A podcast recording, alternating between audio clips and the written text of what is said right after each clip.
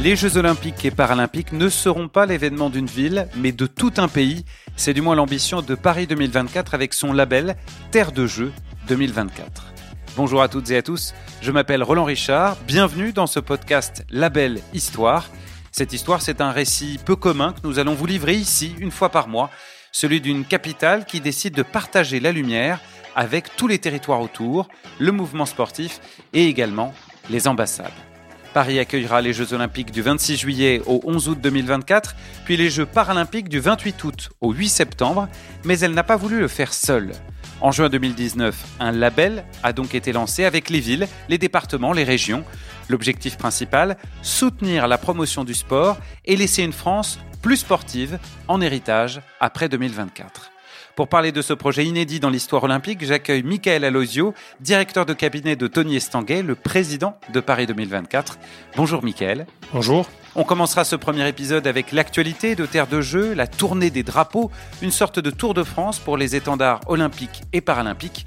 Puis on retracera comment cette idée d'associer l'ensemble du pays à Paris 2024 est née et on verra à quel point cette initiative participe à la transformation de la France au plan sportif.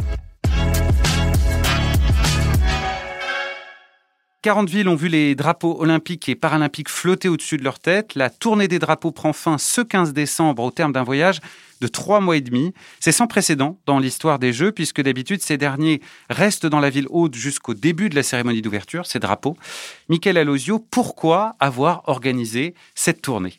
Ben, depuis le départ, avec Paris 2024, on a envie d'ouvrir en grand les portes des Jeux. Et c'est vous, vous l'avez dit, traditionnellement, le drapeau est récupéré de l'édition précédente, conservé dans la ville haute et ressort au moment où on organise les Jeux. Et on a envie de le partager. Donc euh, on l'a reçu euh, de Tokyo, la maire de Paris l'a ramené. Et puis euh, ça nous a semblé naturel, logique d'en faire profiter l'ensemble des territoires qui se mobilisent à nos côtés. Donc on a reçu des centaines de candidatures. On en a choisi une quarantaine. La fin d'un premier cycle s'annonce en tout cas avec le 15 décembre. Et par contre, comme beaucoup de territoires nous le demandent, on repartira en 2022. Et je peux vous l'annoncer, la tournée des drapeaux ne s'arrêtera pas. Elle se poursuivra jusqu'en 2024. Ben voilà, ça fait une info pour commencer. Alors, vous avez commencé la tournée de ces territoires en Seine-Saint-Denis. C'est évidemment un département clé pour euh, Paris 2024, puisque c'est là qu'auront lieu les épreuves d'athlétisme, de parathlétisme et aussi la cérémonie de clôture. Il y a eu plusieurs symboles hein, durant cette euh, tournée euh, des drapeaux. Est-ce qu'il y a un moment particulier qui a retenu votre attention, quelque chose où vous vous êtes dit là vraiment on, a mené quelque chose de grand avec cette tournée des drapeaux? Ben, j'ai pas en tête un moment, j'ai en tête euh, le retour qui était toujours le même des équipes sur le terrain, c'est la fierté des gens d'accueillir le drapeau olympique.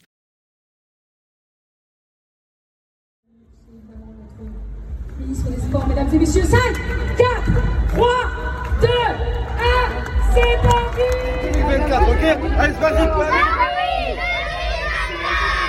Qu'on soit en Seine-Saint-Denis, dans le sud de la France, euh, en Normandie ou ailleurs, il y a toujours la même fierté des gens d'accueillir le drapeau, de célébrer les athlètes qui reviennent des Jeux. Et c'est un petit peu ce qu'on retient, quelque part, cette joie, cette envie, cet enthousiasme dans les territoires autour des Jeux olympiques et paralympiques.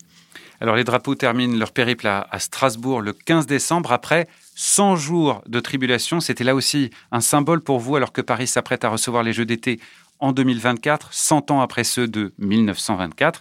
Mais une autre tournée se prépare pour 2022. Alors vous nous avez déjà parlé de celle du drapeau qui va continuer, mais il y en a une autre, c'est celle de la flamme olympique, Michael. Oui, alors la flamme olympique, ce qu'il faut retenir, c'est en gros le printemps 2024 jusqu'à la cérémonie de clôture des, Jeux paralympiques, on va avoir cette phase-là de célébration des Jeux qui va débuter avec le parcours de la flamme. Donc ça va être euh, plusieurs semaines où la flamme va se promener un peu partout en France, va mettre en lumière nos territoires et va aller à la rencontre de l'ensemble des habitants. Donc c'est un projet sur lequel on travaille.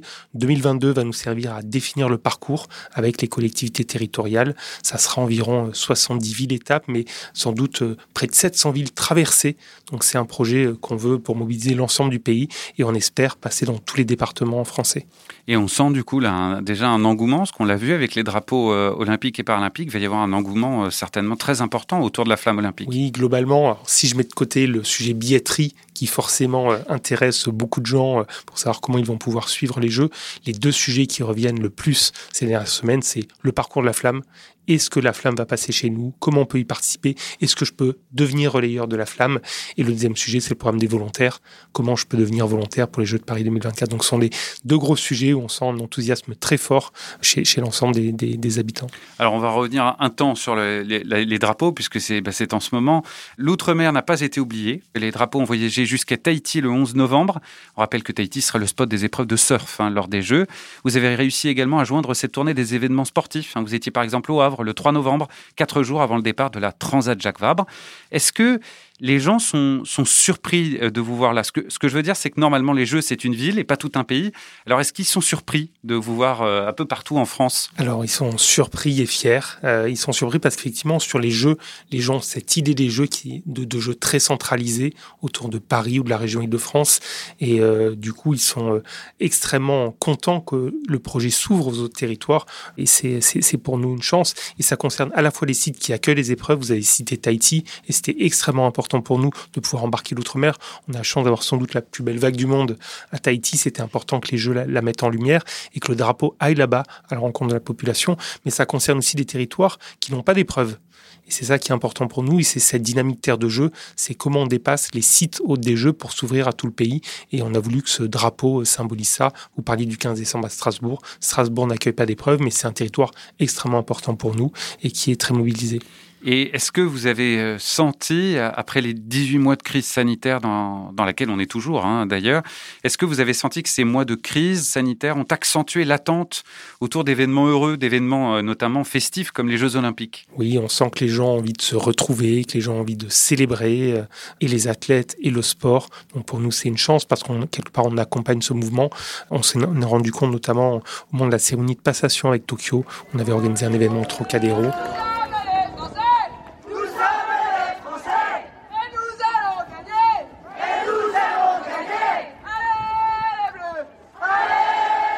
Et on a senti un enthousiasme chez les 5000 personnes qui pouvaient être là ce jour-là, phénoménal chez les athlètes qui étaient également hyper contents.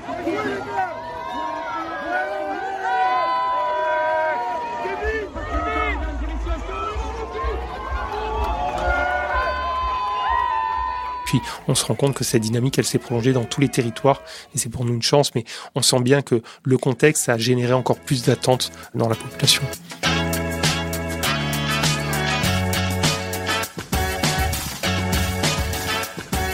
Alors cet engouement constaté dans les territoires, c'était précisément le sens de votre engagement avec la création du label Terre de Jeux en juin 2019. Est-ce qu'on peut revenir aux origines de ce label? Comment est-ce qu'elle est née, cette idée?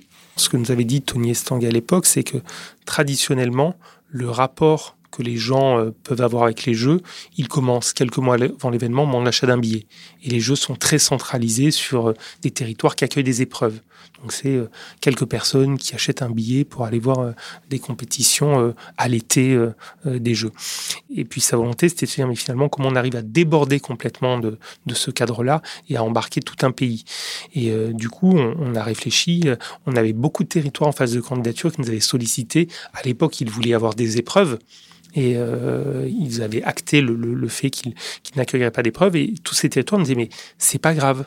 On a envie de faire partie de l'aventure. Comment on peut faire partie de ce projet qui va embarquer tout le pays? On n'a pas envie de rester en rade. Et du coup, c'est comme ça qu'est née un petit peu cette idée de terre de jeu, de se dire, mais finalement, tout ce qu'on va faire, nous, pendant plusieurs années, des événements, comme euh, la semaine olympique et paralympique dans les écoles, comme la journée olympique, euh, au lancement de la mascotte demain, en passant par le programme volontaire finalement, comment tous ces programmes, ces projets peuvent être pensés non pas pour vivre seulement à Paris ou en Ile-de-France, mais pour se déployer partout.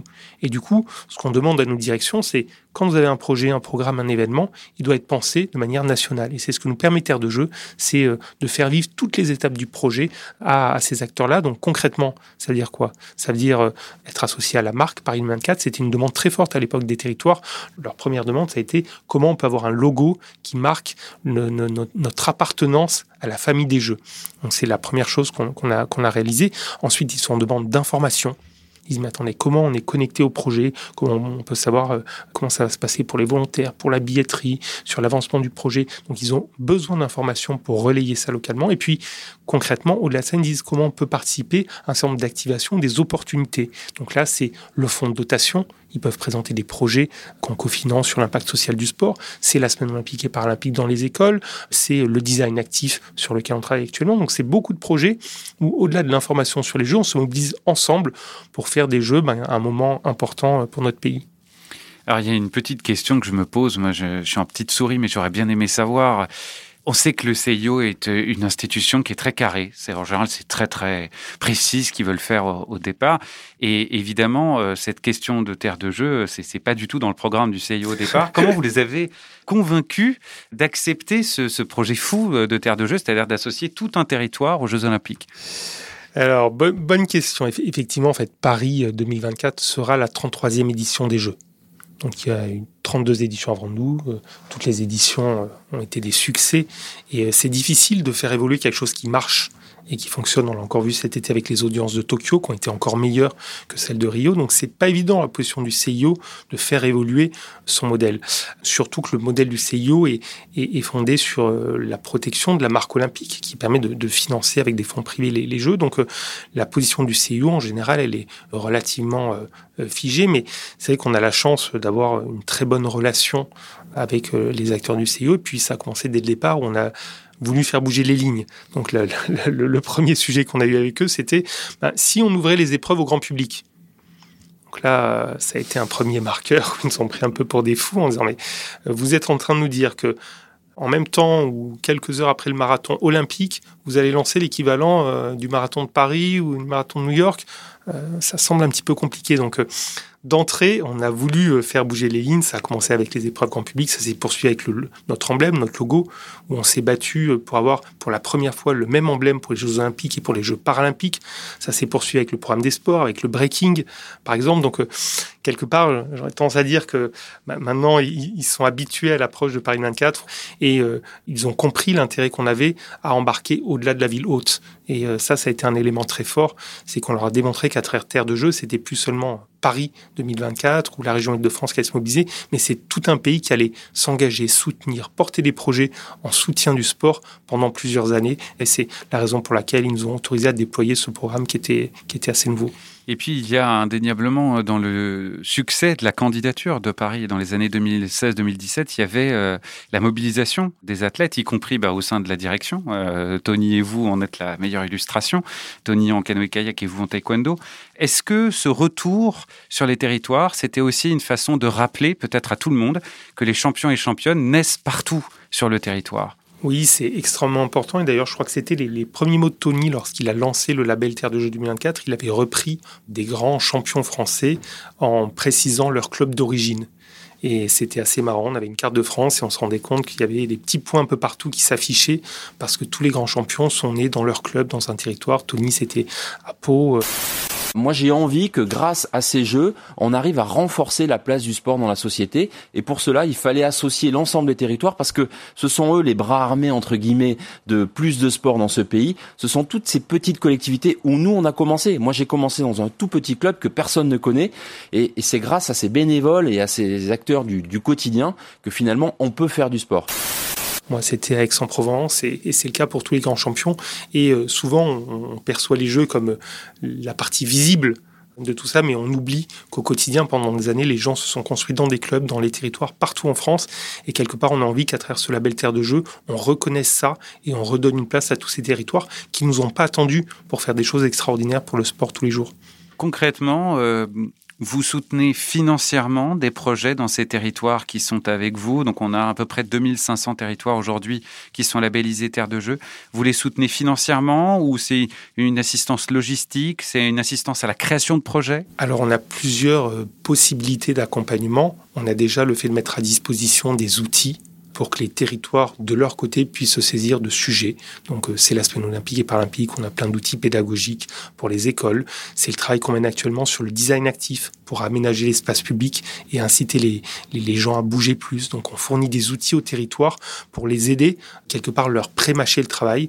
Au-delà de ces outils-là, on, les accompagne sur certains projets en leur offrant la possibilité de venir présenter dans le cadre d'appel à projet. On a par exemple un appel à projet qui s'appelle Impact 2024 sur tous les projets en lien avec l'impact social du sport. Donc là, une collectivité terre de jeu peut soumettre un projet et en fonction du projet, se faire juste labelliser ou alors se faire accompagner financièrement en fonction de la qualité du projet. Donc il y a la possibilité d'avoir des financements. On a aussi une collaboration avec l'Agence nationale du sport qui vient euh, rénover des équipements sportifs de proximité pour les territoires terre de jeu.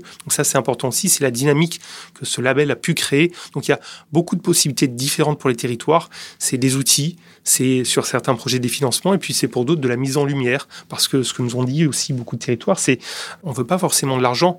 Par contre, on a besoin de faire savoir ce qu'on fait, on a besoin que ça fasse boule de neige, et Paris 24 a cette capacité à tourner le projecteur vers nos initiatives et à leur donner un retentissement qu'on aurait plus de mal à créer à notre niveau. Oui, d'ailleurs, effectivement, vous pouvez candidater. Il suffit de se rendre sur le site Terre de Jeux Paris 2024 pour devenir un territoire et vous associer. il y en a de plus en plus. Oui, oui, oui. On a moins de territoires qui ne le sont pas que de territoires qui le sont pas. On a un peu plus de 2000 territoires. C'est aujourd'hui euh, plus de 30 millions de Français qui habitent dans une commune Terre de Jeux 2024. Donc, euh, près d'un Français sur deux.